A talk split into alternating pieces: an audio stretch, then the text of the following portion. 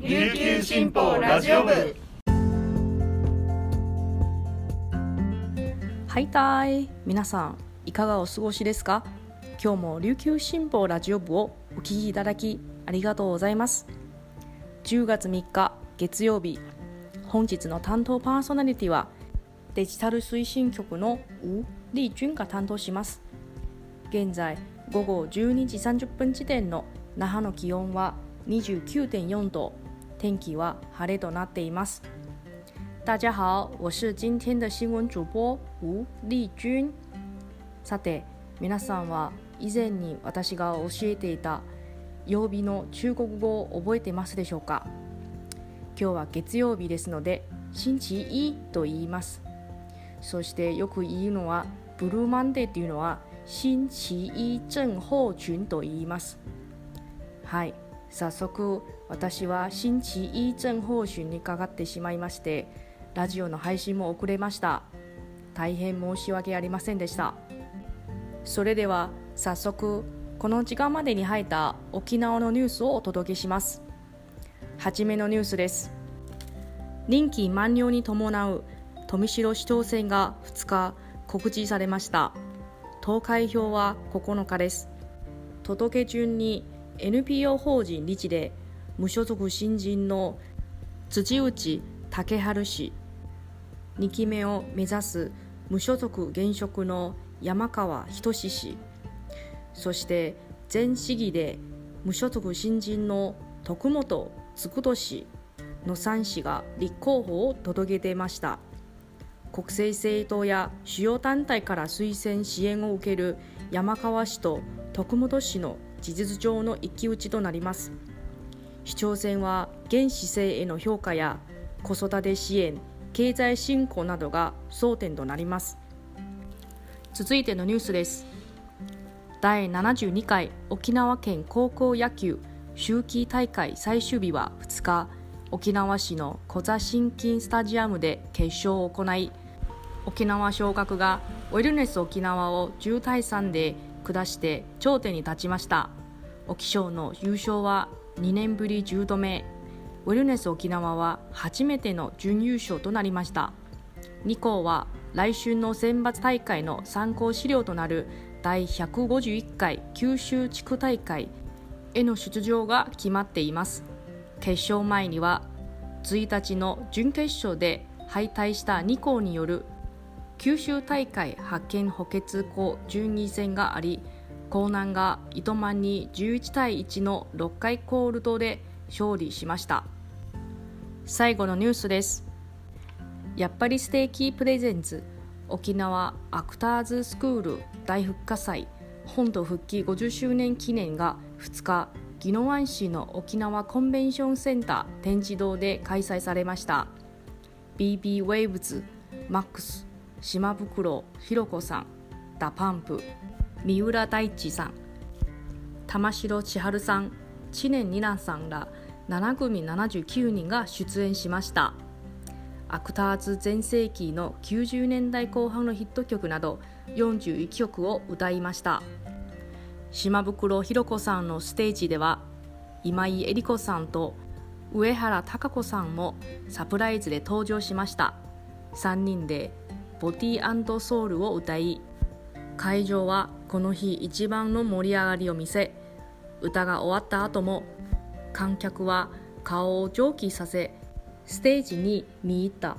三浦大知さんは NHK 連続テレビ小説「ちむどんどん」の主題歌「さんさん」を地元沖縄で初披露しました。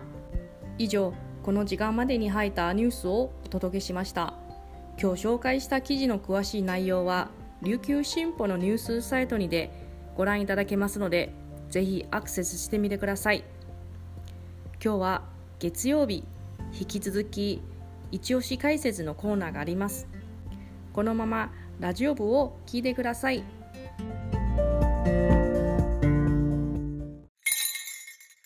琉球新報読者は無料って CM 読者じゃない私にはいいことないのでしょうか？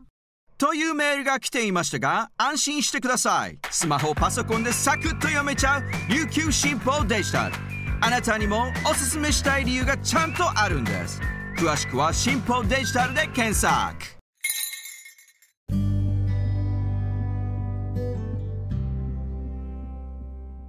続いては、記者のおすすめ記事を紹介する一押し記者解説のコーナーです。本日のパーソナリティはデジタル編集グループの田吹陽子が担当します。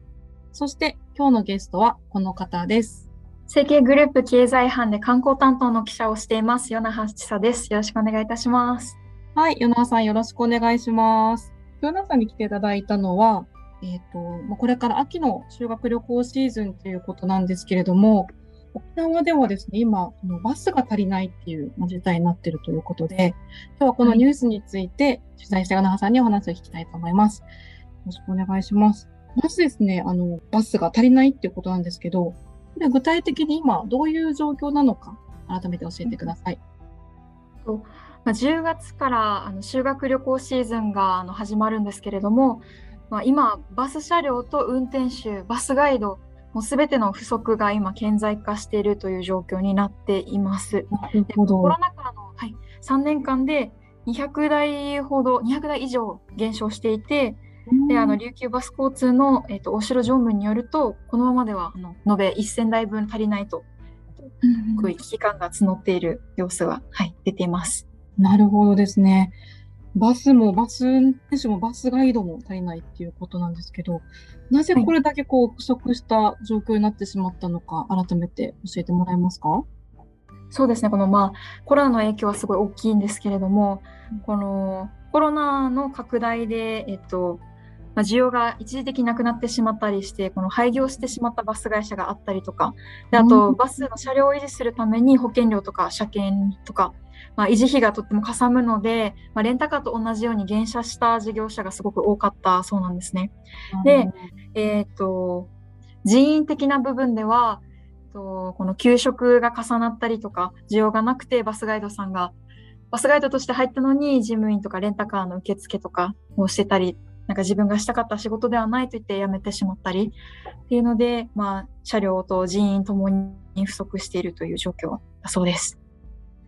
なるほどですね。先ほどの、あの、大城常務のお話では、まあ、貸し切りバスって県内に450台あるけど、今、7割しか稼働できてないっていう状況になってるんです、ね、そうそうですね。これはあの人が足りなくて、あ運転手もすごい高齢化していて、うん、なかなか若い人が来ないとかで、はい、足りないという状況だそうです。なるほど。そうです。今、も感染の状況もあのだいぶ落ち着いてきてますし、まあ、観光客も戻ってきてますけど、まあ、そこにこうバスとかそういうインフラが追いついてないっていう状況になってるんでしょうか？そうですね。もう、まあ、大城常務もすごくあの危機感を示してたというか、もうインフラが整備されてないといくらあの観光客あの修学旅行生を誘致したところで、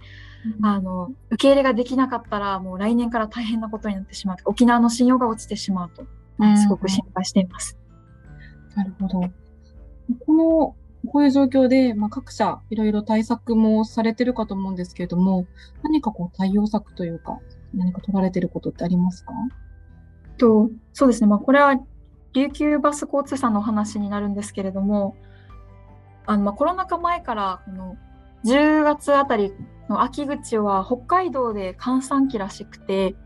で北海道の方のあのバスガイドさんとか運転手さんを沖縄に呼び寄せて、でえっと、研修をしてもらって道を覚えたりとかこの観光案内覚えてもらってで一時的に2ヶ月間だけ勤務してもらうっていうようなことをしてて、えっ、ー、と、そうですね、今年もその予定で今人員は、あの、確保しているそうです。なるほど。はい。ちょっと問題があって、うんはいまあ、大体運転手20人、バスガイド30人ぐらいを呼び寄せるらしいんですけれども、宿泊費とか、えっ、ー、と、いらっしゃる際の交通費とか、研修もそんな、えっ、ー、と、すぐには終わるわけではなくて、道を覚えたりとかするのに、そうですね、結構時間がかかってしまうみたいで、で、いろいろ含めて、あの、全部自社負担になるらしいんですけど、2ヶ月間で3000万ぐらいかかってしまう、言ってました。はい。そうですよね。北海道から来て沖縄のことを紹介するわけですから、相当こう、うん研究とかにも時間、道もかかる、道を覚えたりとかも時間かかるし、そういう費用も全部会社が負担して対応されてるっていうことなんですね。そうですね。一応、あの、県の方に、はいあの。どうにか補助をもらえないかと、とうんいろいろ申請はしたらしいんですけれども、一応現段階では難しいと。まあ、県の方でも予算の確保いろいろ難しくて、まあ、医者だけのためにちょっとっていうような、あの、回答も来てたということで、はい。なるほどですね。こうやって、あの、まあ、琉球バスさんは、まあ、そういう対応されてますけど、他のバスガイド者さんも、結構この、こういうバスが不足してるっていう状況が共通してると思うんですけど、何か行政の方でそれに対応して、何か取り組みをするっていう考えとか、今後の展開ってありそうですか？今のところ私が取材した中ではなくて、あの琉球バスさんすごい大きい事業所なので、この人員の確保、応援人員を取り入れたりとかができるんですけども、小さい営業所とかだともう何もできない。やっぱり予算もすごくかかるので、そんなことはできずに、ただもうある分だけしか動かせないっていう話で、あ、すいません、中部観光バスさんとか、も、コロナ禍でこの50台あった分をうん。10台減らして、で今40台ぐらいになってるそうなんですけども、依頼は来てるけど、車両がある分しか受け入れられない、受け入れられないから、言って、あとはもう断るしか方法がないと。出て。ほどですね。今後また今9月でそういう状況で、あのまたえちょっと実際もう10月以降になってくると、こういうバス会社さんって増えてくるかなと思うんですけど、県の方はそれに対して何かやるっていう予定とかは今のところはなさそうですか？今のところ何もなさそうで、この去年と一昨年も同じような状況にあったらしいんですね。でも直前のキャンセルがあって、結果的にどうにかなったっていう状況で、でも今年の感染状況を見てると、このウィズコロナの認識が広まってたりとか、まあ、感染状況もまあ前よりは落ち着いているっていう状況で、修学旅行のキャンセルがもうもしこれ以上出なかった場合、いよいよ本当に大変だといううん感じで。なるほど。ちょっと心配なニュースですけれども、与そう永さんですね。え本当、さん自身取材されて何か考えたこととか、こう、思ったこと、感想あれば教えてください。そうですね。私はこの4月に入社して、あの観光担当の記者としうんて、いろいろ取材させてもらってるんですけれども、まあ、県の方だったり、あの、沖縄観光コンベンションビューローさん、OCVB さんとかの記者発表でも、あの、修学旅行の誘致っていうのは結構大きなテーマとして、なんか大体何社ぐらい来そうですみたいな話をよく聞くんですけれども、私はこんなになんかこのバスが足りないってことは全く今まで考えてなくて、うん、県の沖縄としての感染状況を落ち着けてたくさんあの呼び込んであの活性化させようっていう動きが高まってるんだなって、うんなんでしょう。明るい話だと思ってたんです。うんうんうん。確かにでもまあこの今回この主に大城常務からお話を伺ってあのーまあ、来たけどバス足りないってすごい恐ろしい状況だなとそう思って。うん。うんそれこそ本当に沖縄の信用も落ちちゃうだろうし、来年以降から沖縄じゃなくて別のところにってなってしまったら、それもそれで大変だと思うので、まあうん。そうですね。もう人員不足は観光業界全般的に言えることで、もういろんなもう業界がそうですね、大変だと言ってるので、そうですね、時間、フルタイムじゃなくてちょっとパートでもいいからとか、うん。この時期の派遣だったりとか、どうにか確保できて、うん、間に合えばいいなとは思いつつ、はい。ですねこ。れからも何か打開策がないか、うんいろいろ取材してみようと思ってます。わかりました。本当になんかこうコロナが長引くことで、こう、すごくこう需要がない時とめっちゃある時との差が激しくて、それに対してこうインフラが追いついてないっていうのは、なんか、レンタカーが足りてないっていうあの話を伺った時も、とても感じたんですけど、なんかそういう、なんか長期的ななんか支援策とか、何か、あの、雇用につながるものが今後何かあれば、打開策が何かあればいいなって本当に聞いていて思いました。皆さん、新顔さんいらっしゃいでいらして、今回が3回目になりますかね。そうですね、3回目、はい、お呼びいただいてありがとうございます。あどしどし観光のあの現場の情報いろいろ教えてください。わかりました。はい。はい、今日は与那覇さんにゲストで来ていただきました。与那覇さんどうもありがとうございました。ありがとうございました。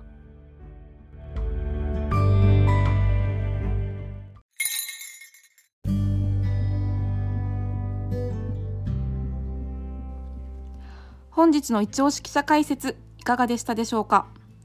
記事の方もぜひチェックしてみてくださいそしてラジオ部へのメッセージをお待ちしております概要欄にあるメールアドレスまでお寄せください。最後までお聴きいただきありがとうございます。それでは今日も素敵な一日になりますように、また明日お耳にかかります。さようなら。